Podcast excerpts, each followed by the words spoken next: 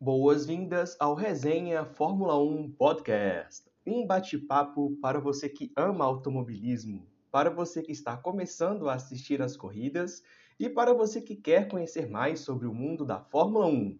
Eu sou Ian Magalhães e você está ouvindo o Resenha Fórmula 1 Podcast.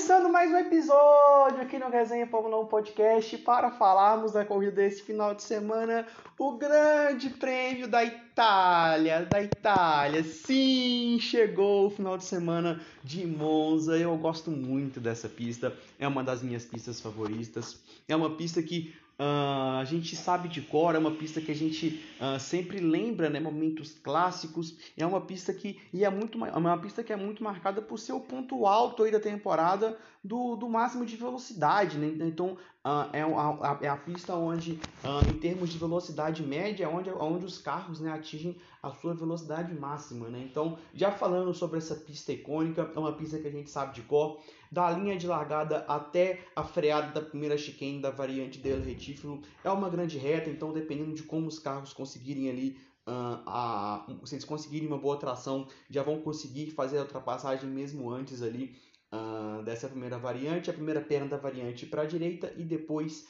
para a esquerda, e aí eles seguem no trecho de alta velocidade, passando pela curva grande, né, uma curva direita, eles seguem de pé embaixo até a freada da variante Delarodia, e aí na, na, Delarodia é o contrário, né, a primeira com perna para a esquerda e depois a direita, logo depois um pequeno trecho de, de aceleração até eles chegarem nas duas curvas de Lesme, são duas curvas, uh, uma sequência né, de, de, de reta e curva uh, para a direita. Logo depois eles seguem um trecho reto, aonde se tem a possibilidade de utilização uh, da asa móvel. Esse é o trecho que é onde mais privilegia né, a parte de, de acerto aerodinâmico. Então, começando ali no final da variante da Laroja, passando pelas de Lesmo e até chegar no final dessa reta, onde você passa ali também, você faz uma leve freada para poder fazer a variante Ascar e a primeira perna para a primeira perna para, para a direita e depois para a esquerda. Eles seguem de pé embaixo e aí eles vão fazer a, a freada para uma curva à direita, a famosa, a, famosa parabólica, que recentemente foi, né, foi renomeada, né, a curva foi renomeada para Michela Boreto, mas vai ficar sempre conhecida como, como, como curva, a curva da parabólica, e aí eles fazem essa curva à direita ali, geralmente de quarta, quinta marcha, e aí eles vêm de pé embaixo para poder fecharem a, a volta e ir para a grande reta, onde também se há a possibilidade de utilização da asa móvel. Então, só por isso que nós já falamos, é uma pista que demanda motor, né? Então a gente vai ver os carros com os mínimos apêndices uh, aerodinâmicos possíveis. Vai ser interessante a gente notar a configuração desses carros novos, né? Como que eles ficam uh, com relação a Monza. A gente já viu uh, eles em, em, pistas de, de mais uh, que, que, demandam mais carga aerodinâmica, como Mônaco, por exemplo, Hungria. Vamos ficar de olho para ver na configuração uh, desses carros.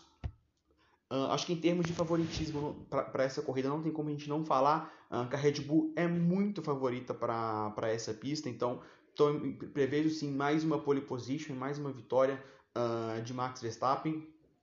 Não, não vejo a Ferrari uh, conseguindo fazer frente na corrida, talvez em classificação com, com Leclerc, né, que a gente sabe que é um grande classificador, mas em corrida não vejo a Ferrari conseguindo ter um ritmo para acompanhar as Red Bulls imagino que a Mercedes não vai conseguir estar tão perto igual foi igual foi na corrida da, da Holanda, né? Então, estou imaginando um cenário muito mais próximo com o que a gente viu na Bélgica, né? Então, a Mercedes tendo um pouco de dificuldade de chegar nesse pelotão da frente. E aí, por isso, é, a gente pode ver uma, uma aproximação da Mercedes com as equipes do pelotão intermediário. E nesse cenário, a equipe que pode se destacar, na minha opinião, é a Alpine, né? Então, é um carro que vem evoluindo, tem uma dupla de pilotos bastante consistente e é um, é um, é um carro que tem velocidade de reta, né? Então, na própria, na própria classificação de Spa, a gente viu o Alonso né, classifica, uh, largando mais à frente, até também em virtude das punições, que é um fator também importante para essa corrida, né? O, o, Lewis Hamilton é um, é o Lewis Hamilton e o Tsunoda vão largar do final do grid com, com algumas com algumas punições.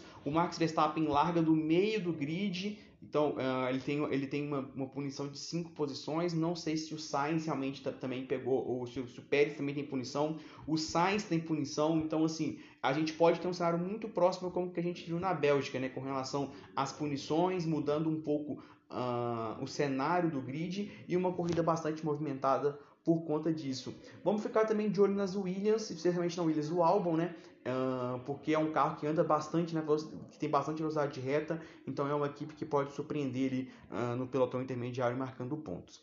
E também vamos ficar de olho na Fórmula 2, né? Esse final de semana a gente pode ter coroado aí Uh, o nosso grande Felipe Drogovic pode ser sagrado aí uh, como campeão da, da Fórmula 2. Então, é uma corrida que vai passar na TV aberta, né? Geralmente a Fórmula 2 só passa na TV fechada. Vão, eles vão passar o final da, da, da, corrida sprint, né? Que é a corrida do sábado, e a corrida inteira principal será transmitida também na TV aberta. Então, vamos acompanhar e torcer bastante para o nosso Felipe Drogovic e também para todos os brasileiros uh, nas, categor nas categorias inferiores. O Enzo Fittipaldi, o Caio Coléu, o Gabriel Bortoleira, o Eduardo Barrichello Vamos torcer por todos eles.